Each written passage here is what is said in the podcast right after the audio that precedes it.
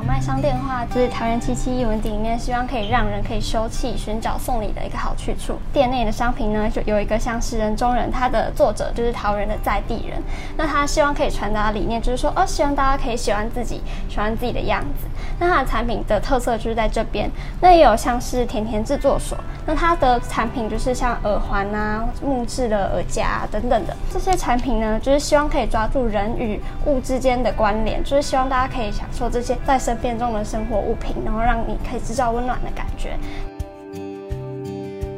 那像是也有米糠的糠皂啊，糠皂的话，它的包装就是以种子，就是它的包装盒是非常的环保的。然后呢，它的包装袋可以放在土里面种，它可以长出一个植物，就是可以推广，就是大家说，哎，其实也可以环保，就是可以有让产品除了漂亮以外，它也可以有一个再利用的价值。那除了这个以外呢，在我们小麦商店的伴手礼呢，除了有跟合作的有像是锅炉啊，还有另外一个是手信坊。那锅炉的部分就是比较贴。进我们台湾在地的一些糕饼，有可能有凤梨酥啊，还有就是以桃园为主打特色的土地公饼，因为桃园的土地公庙非常多，所以咕噜就为此就是打造了一个土地公饼的一个产品。那在手信坊的部分呢，因为手信坊它的老板是有去日本，就是研究说，哎，关于那个和果子的部分，那和果子的文化其实是非常深远的。那手信坊呢，就是代表是日本方面的特色，所以它有非常多很漂亮的和果子的设计啊，无论是包装或是产品都非常的漂亮。